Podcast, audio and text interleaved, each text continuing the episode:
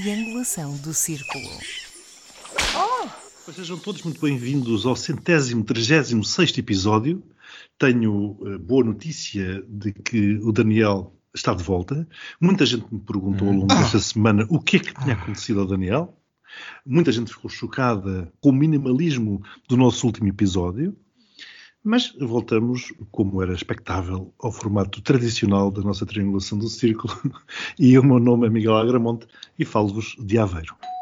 Olá, o meu nome é Max Spencer Donder e falo-vos de Faro. Olá, o meu nome é Daniel, estou em Almada e se vivêssemos nos Estados Unidos eu punha processo a esta gente toda aqui. Faz parte. Difamação, calúnia, eu sei lá o que é que isto foi. Enfim como viram, o Daniel está efetivamente de volta. Não é gravação. Isto não é nada gerado por uma inteligência artificial qualquer. E eh, esta semana vamos viajar por um áudio que um querido ouvinte nos enviou, que já devia ter sido passado no episódio anterior, enfim. E de seguida iremos para um tema internacional para depois voltarmos até este nosso território aqui assim à beira-mar. O áudio foi-nos enviado pelo Pedro Pereira, tem a ver com aquilo que nós falámos há dois episódios. Eh, é um comentário sobre as questões de transição energética e vamos ouvir. Olá! No vosso centésimo, trigésimo quarto episódio, vocês referiram os vários protestos das sopas e dos ativistas pegajosos. Gostava de adicionar aqui um pequeno reparo no seguimento da vossa referência aos níveis de poluição uh, em países ditos em desenvolvimento. Efetivamente, a Europa e os Estados Unidos poluíram imenso para crescerem, é um facto. Mas neste momento isso não pode nem deve ser uma justificação para países como a China ou a Índia poderem poluir. Não por uma questão moral ou de responsabilidade, mas sim porque o nível de inovação tecnológica que atingimos como civilização simplesmente não justificam. Quando a Europa ou os Estados Unidos cresceram, não existia a mesma capacidade ou eficiência de captação de energia de fonte renovável. Por exemplo, em fotovoltaico a eficiência era de 5 a 15% e ficava a 8 dólares por watt. Hoje conseguimos 25% de eficiência a um mísero 1 dólar por watt. Na minha opinião, estamos num ponto em que, se temos a capacidade de utilizar energias renováveis a um custo substancialmente inferior do que no passado e com níveis de eficiência claramente superiores, a construção de novas centrais a carvão nestes países simplesmente não é justificável. E isto no que diz respeito apenas à energia elétrica. No que diz respeito à mobilidade elétrica, também queria adicionar um ponto. A China, por exemplo, é um excelente exemplo. Só em 2021 foram vendidos cerca de 5 milhões de carros puramente elétricos a nível mundial. 2,9 milhões foram na China. Foi mais de metade. E mesmo considerando o número de híbridos plug-in, só na China foram vendidos mais do que o total de carros puramente elétricos vendidos nos Estados Unidos. Na China houve inclusivamente um boom de marcas e modelos de carros elétricos. Vamos agora aos painéis solares. Eles são uma boa solução, são de aplicação simples e rápida. Uh, um exemplo, os meus pais instalaram painéis em casa com uma capacidade instalada de 9 kW e eles hoje estão praticamente off the grid. Uh, se quisermos ver a um nível mais industrial, na nossa rede elétrica podemos até utilizar as baterias de carros elétricos em fim de vida para armazenamento de eletricidade nos picos de produção renovável. É uma solução relativamente ecológica, barata, rapidamente disponível para reutilizar as baterias que já não servem nos carros e assim podemos armazenar, armazenar eletricidade. Um, temos outras alternativas, também como, por exemplo, tanques de água por ação potencial gravítica, mas estes acabariam por requerer anos de construção, muito mais investimento, além de que só podem ser feitos em locais de geografia apropriada. Um, já me alonguei demasiado, portanto, beijinhos! Muito obrigado, Pedro. Alguém quer começar? Bem, eu vou tocar aqui no ponto da China. Realmente, nos últimos anos, temos assistido a um eixo governativo onde eh, impera a transição energética e o uso das empresas automóveis chinesas para efetuarem essa transição energética. E realmente a China quer ser o líder a nível mundial. Existe um investimento gigante, quer nos carros tradicionais, quer em novos modelos, como estava aqui a dizer o nosso ouvinte, de empresas chinesas reciclam as baterias, o que as empresas ocidentais não fazem. Logo aí é uma, é uma vantagem tecnológica. E um ponto que eu vi esta semana, que é o anterior primeiro-ministro inglês, David Cameron, afirmou esta semana que os países emergentes têm direito a poluir e que os ocidentais não podem ter uma atitude colonialista de impor a sua vontade em relação às, alterações climáticas. E realmente o ouvinte tem razão e gostei muito do seu áudio e um beijinho e até já. Eu, por acaso, não sei. É, vamos lá ver. Se os, como tu disseste, os países ditos emergentes têm direito a poluir, então não chegamos a lado nenhum. Porque, na verdade, aliás, o próprio ouvinte diz isso, o Pedro, que neste momento ninguém deve é poluir porque há, há, há outras soluções. E aí é que eu tenho algumas, algumas dúvidas, porque eu não vejo o mercado, tu, Daniel, que gostas de mercados, eu não vejo o mercado com apetência para este tipo de soluções. Aliás, eu vejo precisamente o contrário. Fala-se cada vez mais, efetivamente, de transição, de transição energética, mas a mim parece-me que é sempre mais do mesmo do ponto de vista teórico. Insisto naquela ideia de que toda a gente vai aos congressos internacionais, aos encontros internacionais, mais para fazer lobby e tomar os tais drinks do que outra coisa, porque depois, na prática, o que nós vemos são estes acordos, por exemplo, agora, com o Qatar, que eh, está toda a gente a comprar gás natural. Portanto, se as coisas fossem efetivamente mais baratas, se houvesse um verdadeiro apelo pelas energias alternativas, acredito que o mercado seria o primeiro a estar na linha da frente para as implementar. E isso é que eu não vejo. E isso é que me chama a atenção e que naturalmente me deixa preocupado. O áudio do Pedro é bastante certeiro e não tem muito que se lhe diga.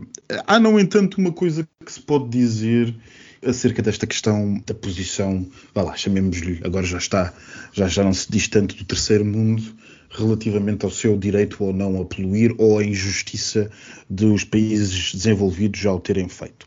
Pois realmente, é verdade que os países desenvolvidos já o fizeram e fizeram também à luz de um conhecimento que não se tinha acerca justamente deste problema das alterações climáticas. E, portanto, não há aqui verdadeiramente culpados. Todos nós somos, estamos no mesmo barco e todos nós estamos com o mesmo problema. E, portanto, haverá ou não uma melhor maneira de, de o solucionar.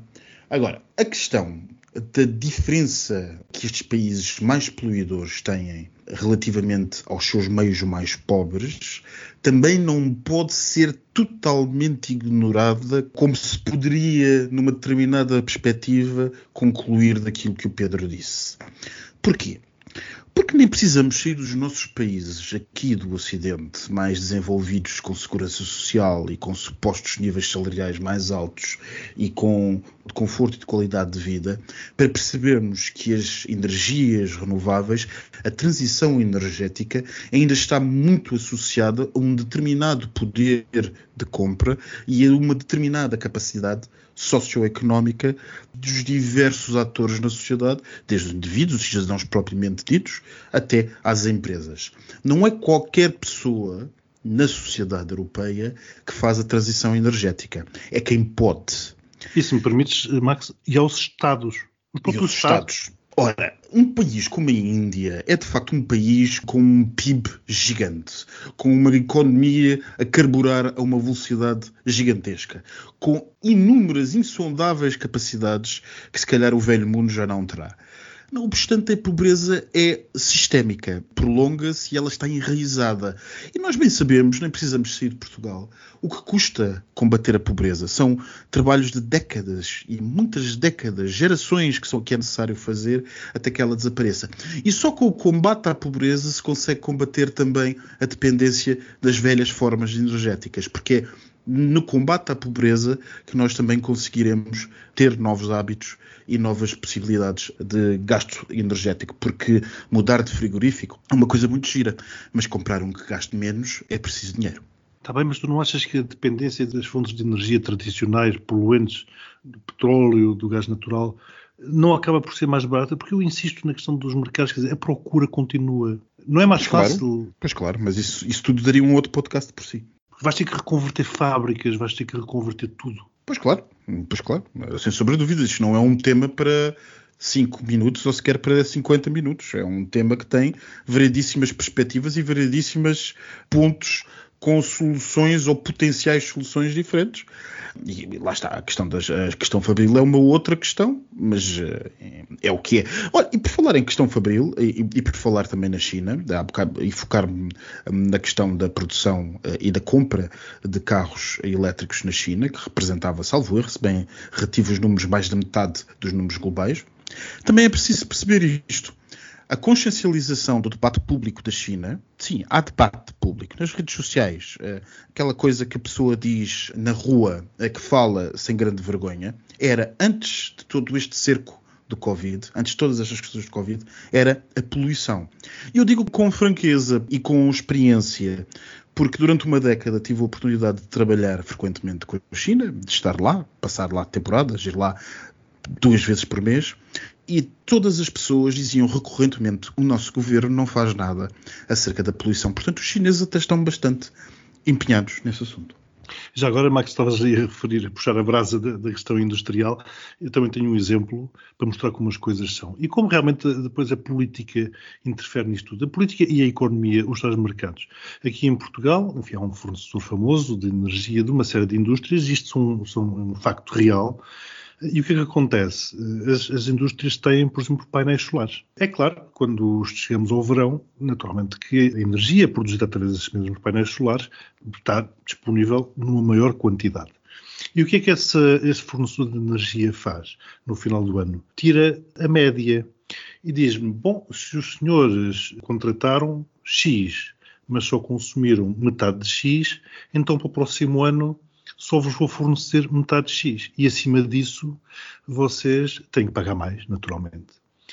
O que é que isso leva? Leva aquelas empresas para evitarem serem multadas e terem que pagar mais, desliguem os inversores dos painéis solares no verão para estarem a fazer contas para não consumirem de menos, para evitarem que depois no ano seguinte o seu fornecedor de energia lhes reduza e lhes limita a capacidade de energia a ser fornecida a um preço aceitável. Isto acontece em Portugal, já ouvi várias histórias de várias indústrias Fascinante. aqui. É verdade. Fascinante. Eh, uma vez mais, quer dizer, como é que se implementa uma transição energética com isto?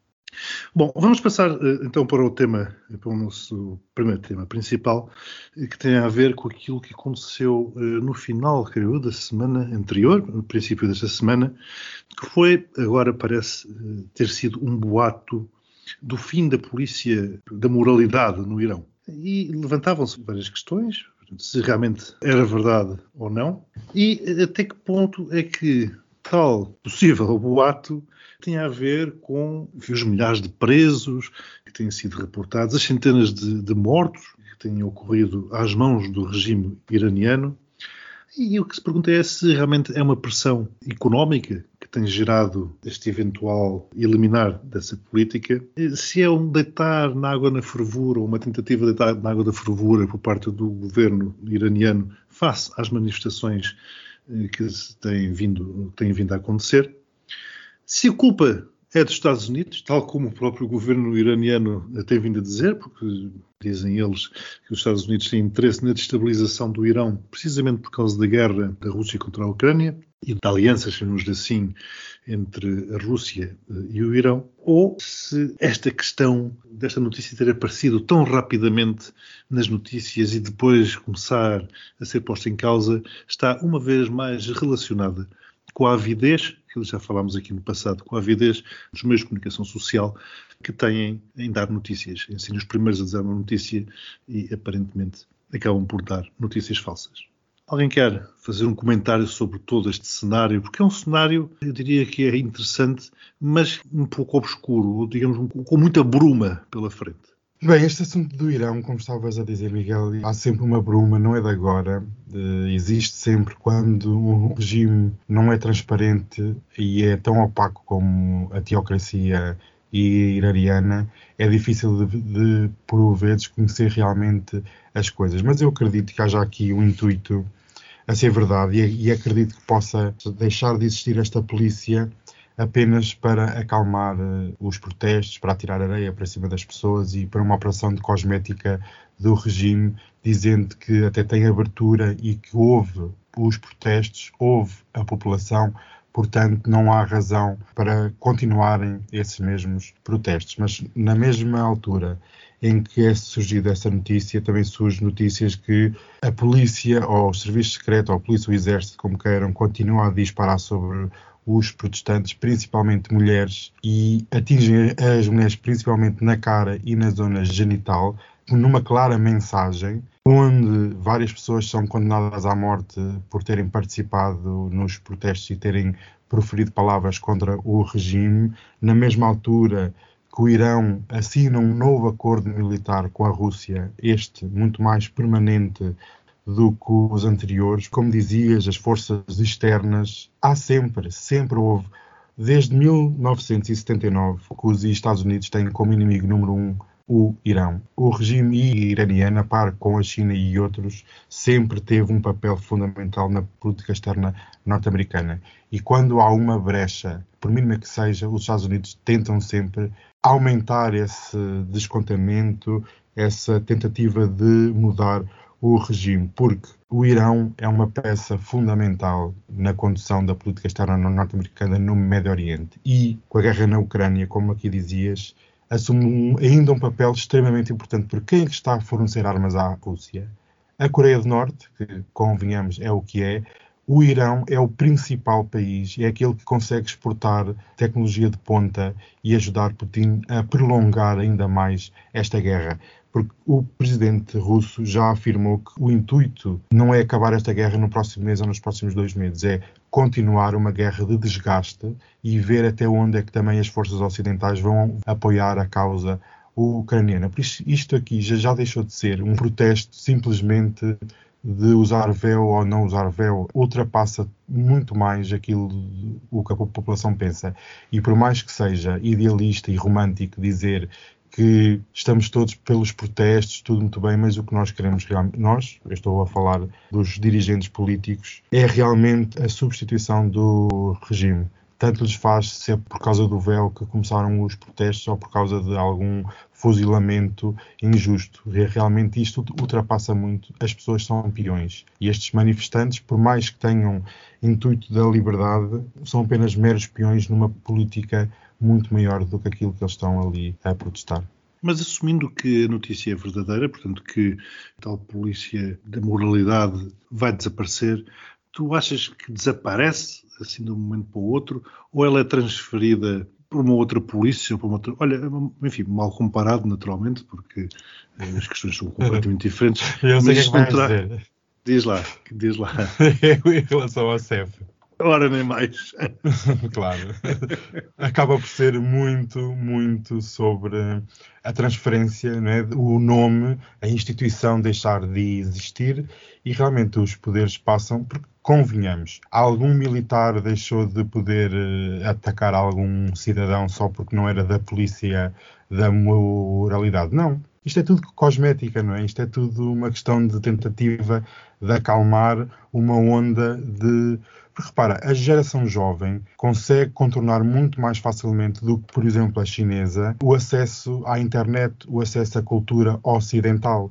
Portanto, há uma geração que consome cultura e política e economia ocidental e tem capacidade para realmente fazer alguma coisa. Mas se os Estados Unidos não meterem o dedo, não acredito que vá ser o regime que vai cair, como a dizer, ah, o regime já está podre e vai cair sozinho. Duvido muito, porque a Guarda republicana tem um poder e um equipamento militar de tal ordem que o regime para cair tem que ser com forças externas. Portanto, estes protestos, como outros tantos já houve, podem existir, vão existir, mas não vão causar a queda do regime nem nenhuma mudança estrutural na hierarquia iraniana.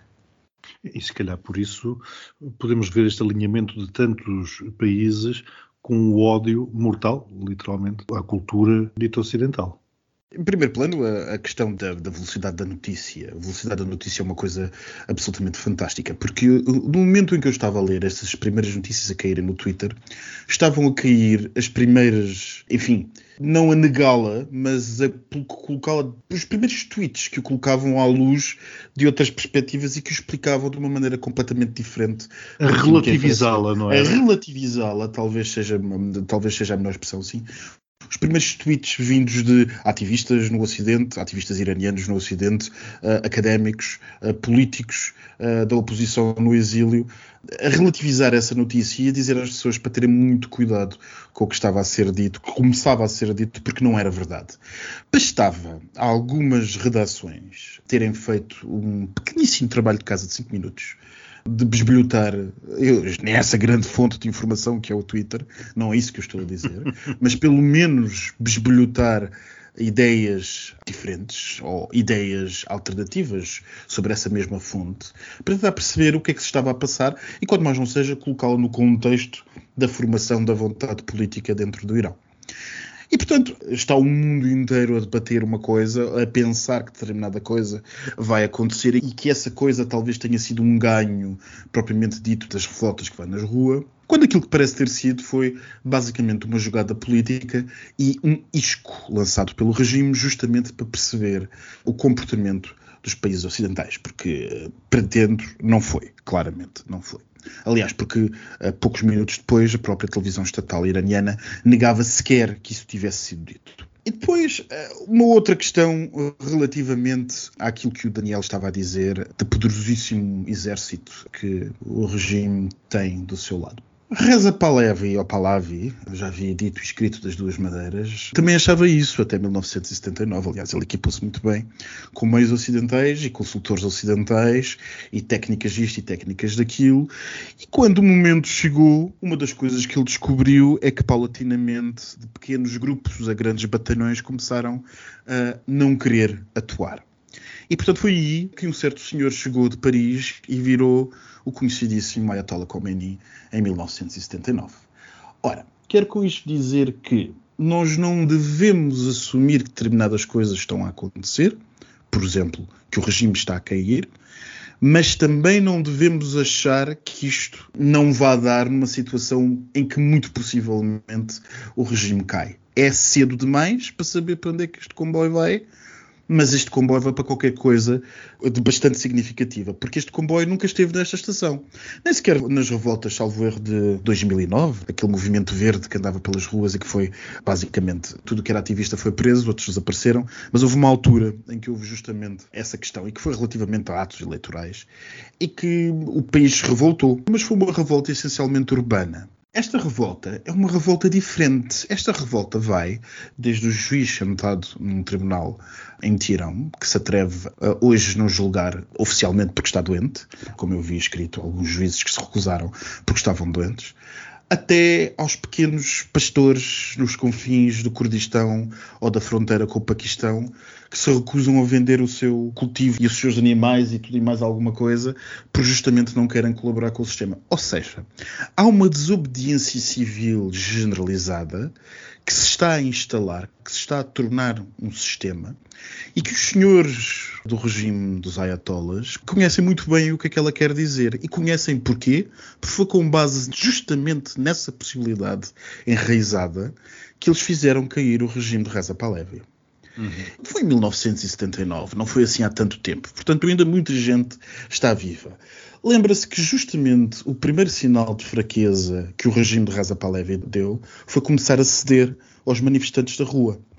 Ora, o regime, não querendo ir pelo mesmo caminho, não vai fazer cedências. Toda e qualquer cedência que possa aparecer, muito provavelmente é mentira. E as pessoas que estão na rua sabem que isto sim, é verdade que as cedências que forem eventualmente anunciadas são mentira e que, se o forem, serão por razões que em nada têm a ver com reais cedências. Até porque as pessoas, neste momento, já não querem véus. Isto nunca foi acerca de véus. Isto sempre foi aquela coisa fascinante e romântica das revoltas que é última pedacinho de gota que nunca ninguém sabe o que é que vai ser, mas que acaba sempre por fazer transbordar um copo de frustrações. Neste caso, foi um véu. Porque as pessoas que estão na rua a gritar não gritam do mais novo ao mais velho, das mulheres sem véu aos homens mais velhos ao lado delas, que supostamente seriam os conservadores da sociedade, não gritam pelo fim do regime dos véus ou pelo fim da chamada daquilo que nós chamamos a polícia da moralidade, porque aparentemente, na tradução direta da língua local, aparentemente será, creio eu, patrulha de orientação ou uma coisa assim do género. Não gritam por isso, gritam morte ao ditador E a última vez que os iranianos gritaram isto em público, Reza Pahlavi caiu. É verdade. E numa época, Max, em 79, em que as redes sociais não existiam, em que a velocidade da informação era muitíssimo mais lenta do que aquilo que é hoje, e, e não podemos esquecer do que era a Pérsia e naquilo que se converteu no atual Irão. O último tema deste episódio não podia deixar de ser, digo, não podia deixar de ser pela sua importância, que é o regresso da lei da eutanásia em Portugal. E aqui, enfim, seria expectável portanto, que isto se transcorresse com uma normalidade devida à maioria absoluta que o Partido Socialista tem na Assembleia da República e os outros partidos que apoiam a lei. Portanto, seria algo pacífico, que passaria tranquilamente, aliás, como passou nesta passada sexta-feira, mas depois acontece aqui, ou aconteceu aqui um episódio trazido pelo PSD, por mão de, do seu presidente, Montenegro, ao sugerir que se fizesse um referendo a essa mesma questão da eutanásia. Eu estou-me a rir porque eu já vi este filme. E vocês? Eu vou contar um pequeno acontecimento que sucedeu esta noite, enquanto eu estava a ver as notícias. Vocês sabem aquele rodapé que está sempre por baixo a passar nos serviços noticiosos, não é? Eu estava a lê-lo, eh, porque não tinha mais nada para fazer, claramente. Eu estava a lê-lo. E dizia assim: Montenegro eh, manifesta o seu descontentamento com a nova lei da eutanásia. E eu juro que o seguinte me aconteceu. Eu pensei, mas e o que é que a República de Montenegro tem a ver com isto?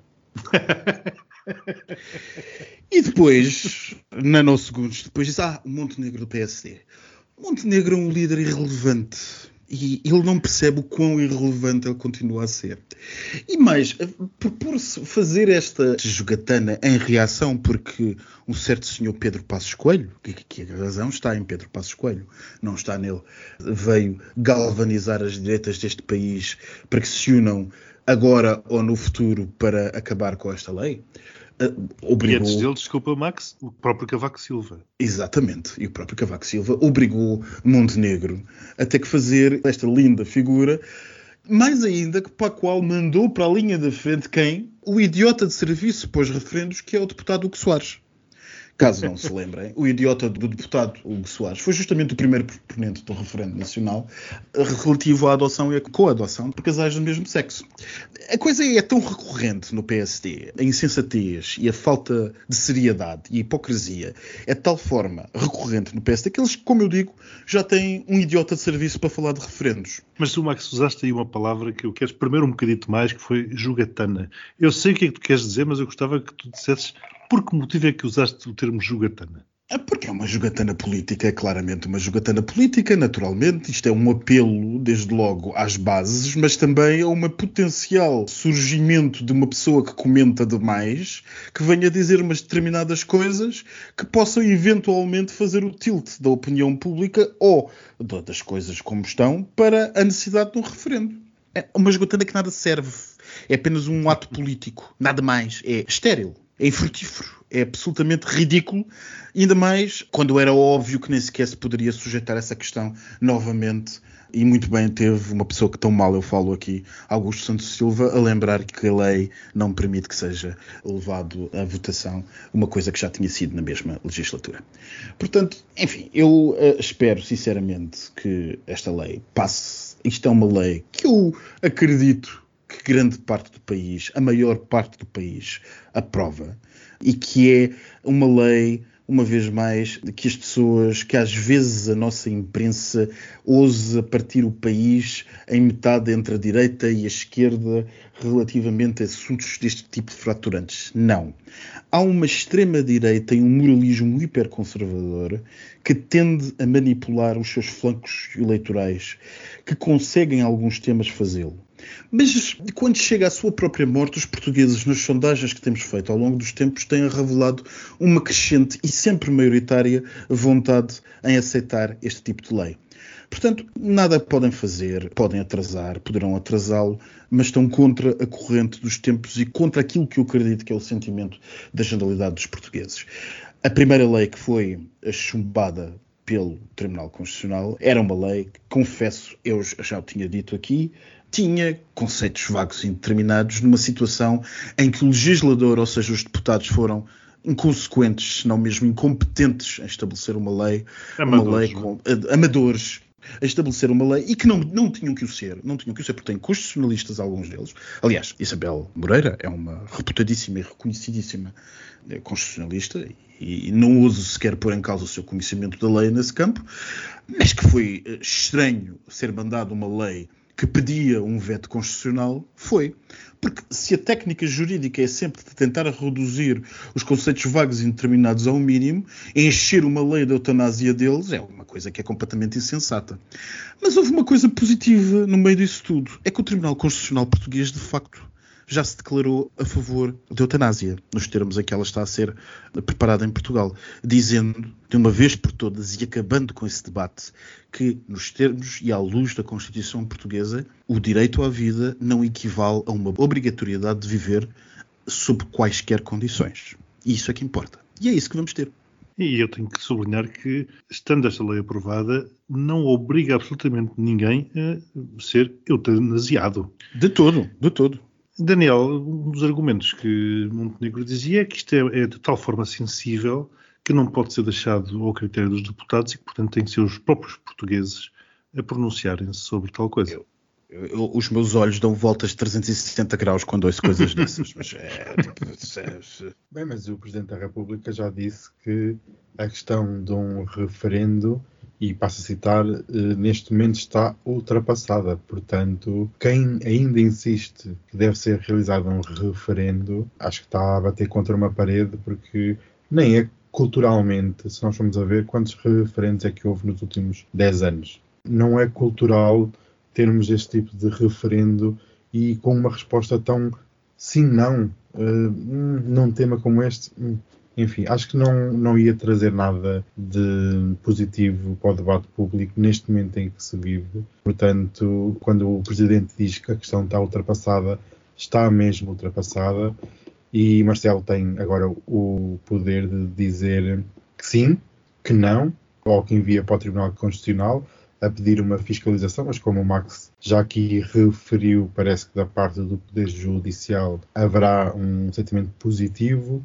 Não, atenção, Daniel, só um pequeno parênteses. O Tribunal Constitucional, Sim. basicamente, na última decisão, disse ao Parlamento como é que tinha que fazer para que a lei passasse. Portanto, eu espero, pois, eu espero que aquilo que foi incompetência passada tenha tido uma mão a, a emendá-la agora. Espero. Veremos. O próprio Presidente até disse que só ia tomar eh, uma decisão depois de ter o documento na mão para ler o texto, porque, como nós sabemos, há sempre vírgulas e linhas, por vezes, complicados. Mas neste tema, para mim, que não é nada fraturante, como o Miguel estava a dizer, ninguém é obrigado, da mesma maneira que ninguém é obrigado a casar com alguém do mesmo sexo ou realizar abortos. Acho que a lei precisa ser aprovada e com o tempo a população precisa de ver que não é um bicho de sete cabeças, não é como era na questão do aborto parecia que agora íamos entrar num inverno demográfico porque iam matar tanta criancinha que dentro de poucos anos íamos deixar de existir. Veremos, espero que seja agora o ponto final nesta longa batalha. Daniel, falaste aí no casamento entre pessoas do mesmo sexo e é precisamente para esse tema que vamos já de seguida. O nosso tema é LGBT. Vais casar? Do episódio. Diz? Uhum. Vais casar? Desculpe, houve aqui umas interferências quaisquer que parece que. Não, refiro-me ao que se passou nos Estados Unidos nesta semana, quando começámos a ver que, eh, ao contrário do que tinha vindo a acontecer até algum tempo, em que eram os próprios tribunais que foram garantindo os direitos, enfim, avançando nos direitos, ditos direitos LGBT, eh, agora começamos a ver precisamente o poder político, portanto, o governo, uh, ir garantindo que o Tribunal Constitucional não retroceda nesses mesmos direitos, à semelhança daquilo que aconteceu com o aborto naquele mesmo país. Max, este é um tema que com certeza está a deixar deliciado. Deliciado não, só me deixa da, situação, no ponto do ponto de vista académico. Do ponto de vista académico, que lá está, porque não tenho nada a ver com paneleiros e esses que tais. Eu acho um tema interessante porque mostra justamente as diferenças de sistemas jurídico-políticos que há dentro disto, desta coisa que lá ali em Moscou se chama o Ocidente, como se fosse tudo a mesma coisa e pensássemos e atuássemos da mesma maneira. Mas não, o sistema americano é um sistema muito diferente. O sistema do novo mundo é totalmente diferente do sistema do velho mundo. E o sistema, como eu já expliquei aqui em alguns episódios, o sistema do novo mundo do, da América é um sistema baseado justamente, ou tem sido baseado justamente na interpretação atualista atualizante de, de, determinadas normas à vista dos princípios que existem no tempo em que essas normas são atualizadas.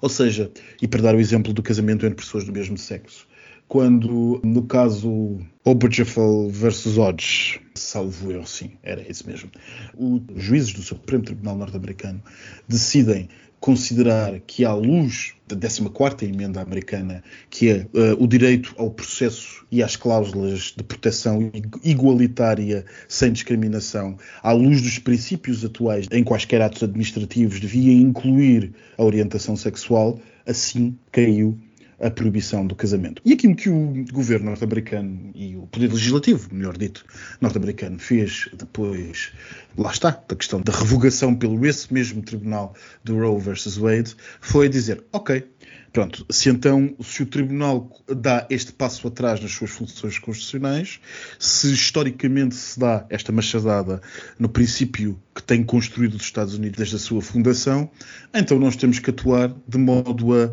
positivar, eh, passo o tecnicismo, as leis estas decisões em lei para que o Tribunal não possa vir depois dizer que afinal interpretou mal e quer interpretar de outra maneira. E, portanto, aquilo que se fez foi justamente isso, foi produzir uma lei, o Parlamento, chamemos-lhe assim, o Parlamento norte-americano aprovou uma lei, a primeira vez que o Parlamento norte-americano aprova uma lei de casamento entre pessoas do mesmo sexo, justamente para quê?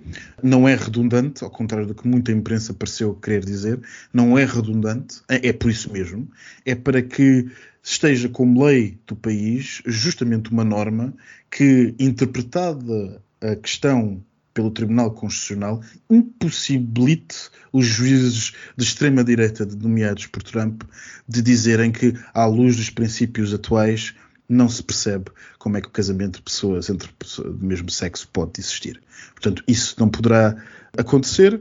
O casamento entre pessoas do mesmo sexo está, assim, protegido pela força de uma lei fundamental e foi assinado, foi a última assinatura de Nancy Pelosi. Eu gostei dessa parte. A Nancy tinha que dar uma última lufada de ar fresco. Ela não podia voltar para a sua terra natal São Francisco sem assinar aquilo. Claro, se não era. elas, elas não a deixavam. Toda a gente. Pronto, eu tenho a dizer, concordo com o Marco disse. Acho que foi tentar correr atrás do prejuízo, como o Miguel também aqui referiu com a questão do aborto e do Supremo Tribunal de Justiça. Veremos com um Congresso republicano e possivelmente um presidente republicano em 2024, que quem sabe como estará o mundo. É muito curioso ver como um dos poderes norte-americanos que era progressista, é hoje de tal forma conservador que um outro poder tem que assumir o protagonismo para bloquear retrocessos. Portanto, isto mostra-nos como tão facilmente. É uma, uma, uma, situação académica extremamente interessante, é. que é a situação em que os checks and balances de repente um diz, ah, eu não quero ser. Sim, exatamente. Isto mostra como tão rapidamente aquilo que temos dado por garantido pode desaparecer. E como mecanismos de construção de constituições às vezes podem falhar, porque de facto. Sim, sim, sim. E lá está, não, não vamos voltar a esse episódio, porque tivemos a discussão nesse episódio, quando Roe versus Wade foi revogado, analisámos, mais do que tivemos essa discussão, a nomeação de juízes para um tribunal constitucional é de extrema importância. E nós em Portugal não falamos disso. Nem mais. Danielzinho, agora que estás de volta, ah, vamos ter o prazer de ir a um postigo. Bom, não sei se teremos bebidas tão boas como aquelas que tínhamos na semana passada, Max. Não sei se voltaste ao teu Baileys. Eu não, infelizmente. Mas vamos ver o que é que o Daniel nos tem para servir naquela, naquele ambiente tão escuro. Coisas rançosas da macro que ele compra os paletes. O postigo de Daniel. Bem, eh, se vocês estavam à espera de alguma coisa para servir, não há nada. Ah. Literalmente, nem reles, nem meio reles. É que não há nada. Os ratos comeram tudo. Oh, Max, eu sinto aqui uma certa revolta. Ai, mulheres, deixa-me tirar o som. O mofo que anda por aqui. É, ela, como não abriu, ela, como não abriu o estabelecimento, uh, tudo apodreceu, basicamente. Já, mais do que já estava. Mais do que já estava. As madeiras estão cheias de caruncho. Isto vai ter que ser tudo mudado. Vai ter que levar aqui uma remodelação gigante. Eu não sei qual é o programa público que tenho que me candidatar. O Max deve-me aqui aconselhar. Em off, quando isto desligar, o Max vai-me dizer qual é o programa público para eu receber uh, dinheiros. Sabem que o postigo é Um cartão dinheiro. militante do partido dominante. Ah, qual é que é isso? É o que sair de 2024, se não acontecer mais nada antes. Ah, pois, o que, o que diz é que a outra está de malas e bagagens, ela, ela já disse. Presidência não quero, não quero nada a não ser um cargo no Conselho Europeu. Portanto, dizem as más línguas, em Lisboa é o que se fala mais. Ainda da outra vez estava a tomar um chá e a comer uns scones maravilhosos, uma geleia caseira. Hum. E estava uma esposa atrás de mim a dizer isso. Eu fiquei, olha, até apontei num caderno, a fazer, olha, vou dizer isto no postigo. Por acaso, é um bom passatempo, ou pode ser algum trabalho, depende do ponto de vista. Eu considero trabalho, conta para tempo de reforma, que é andar pela cidade, pelos salões deste país, desta cidade, e ouvir os mexericos de que a elite diz. Sabes que às vezes nestes salõezinhos, com uns scones, um sushi, um bacalhau com natas, descobre-se muita coisa. Não é preciso, não é preciso, Daniel. O ego de muita boa gente é suficientemente grande para fazer com que elas gritem, literalmente, e toda a gente ouça. É que essa gente gosta de falar muito alto em público para mostrar Uhum. que, que sabe algumas coisas. E depois nós vamos ouvindo. Até estavam a dizer da outra vez que afinal era falso. Que essa que vai para a Europa chamou a proteção civil por causa da casa que tem em Benfica, por causa das cheias. Eu fiquei. Isso só pode ser mentira, mas eu não sei quem é que acredita nisso. Mas porque lá sai, lá sai. Bem, filhas, isto posso apagar a luz ou quê? Isto, a conta da luz está muito alta. Para mim já estou a embalar as minhas coisas. Já estás a embalar, já estás. De... Ah, filho, eu tenho um voo de para Badajoz. Tenho um voo para apanhar cedo. Ai, filho, olha, le- leve-me consigo que eu agora estou viciado em voos. Ganha-lhe o gosto. Queres vir para hoje? Só estão 15 negativos. Para quem já teve 10 negativos também, ter menos 15, não, para mim é a mesma, coisa. Não ficar surpresa no parque à noite? Exato. Em Copenhague parque, estavam olha. 10 negativos. Sensação térmica. Estás a ver? 10 negativos, dada, Ela- a dada altura. Ela estava no parque. quando? Nós tínhamos razão. Não estava no parque, vocês são umas ordinárias. Eu, eu quando ouvi, eu parti o computador. Tive uma conta gigantesca no hotel, porque ouvi aquilo, parti o computador, parti a secretária e um vidro, porque fiquei possuída, fiquei exaurida. Eu não sei como é que fiquei, tiveram que chamar os paramédicos. Olha, eu só não peguei fogo ao hotel porque eram muitos pisos e não dava para eu ir de piso em piso para pegar fogo. Como é que alguém em pleno século XXI, em 2023, estamos em dezembro de 2022, mas para mim, mentalmente, já estou em 2023. Já fiz a passagem de ano e tudo. Como é que alguém ainda vai para a mata, gente? Isso é que tu é que nos devias explicar. Para mim, ninguém me apanha na mata. Nem em mata nenhuma. Nem na mata do Bussaco, nem naquela que é na Cote Real, ou que é aquilo que, são ótimas matas. Até se vemos viados, sabem? Naquela. Ai, como é que é que chama aquilo em Mafra? Aquele Cotada, mosteiro do outro cotada, do- filha. A cotada, exatamente. Até se apanha lá uns viados pelo meio. E um javalis? Nem assim, uns javalis, nem assim. Já viste aqueles javalis? Eu agora podia fazer aqui uma analogia entre viado e javali. 5, não? Oh filha, olha, eu não sei onde é que tu andas. E no Jamor, não? Oh E filha, na cidade universitária, não?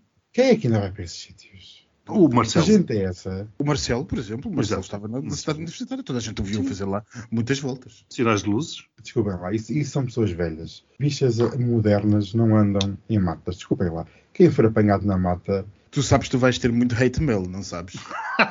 claro que sim. Mas eu quero lá saber, toda a gente me odeia já qual é o problema. Venham mais cinco. Anda aí um gato. Aí a Carlotinha, a Carlota Joaquina. Carlota Joaquina Josefina de Bragança, Gonzaga, tem sete ou oito nomes. Olha, está ela. Carlotinha, filha, o pai que o pai já vai aí. Minha mãe já foi. Ai, minha querida filha. Anda. Anda, Carlota. Anda. É, vai ser a minha herdeira. É que ela está a destruir o postigo. Mas o que é que Não, ela está a que fazer? É que nós temos agora uns sinos por causa do Natal. Fizemos uns sinos nas maçanetas. Ah, meu Deus. em todas as portas. Por isso agora é assim: quem vai à casa de banho de noite já sei, olha, foi à casa de banho, olha, foi fumar, olha, foi não sei Ouça, onde. posso tratá-lo por pimba? Adoro. Beijinhos, meus queridos. Beijinhos. Até para a semana. Beijinhos. Triangulação do círculo. Toda a gente, menos a Carlota Joaquina. Coitadinha daquela da Joaquina.